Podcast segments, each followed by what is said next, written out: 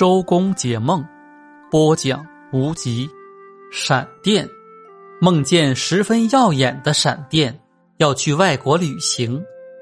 梦见远处雷打电闪，要遭受损失和不幸。学生梦见打雷闪电，能取得优异的考试成绩。少女梦见打雷闪电是吉兆，会嫁到一个有名望的家庭。男性病人梦见打雷闪电，身体会复原。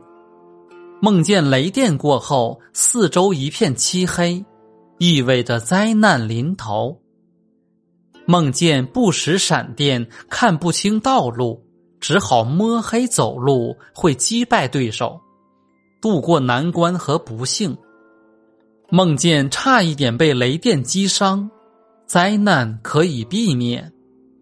梦见外出时晴天打雷，要想提升困难重重。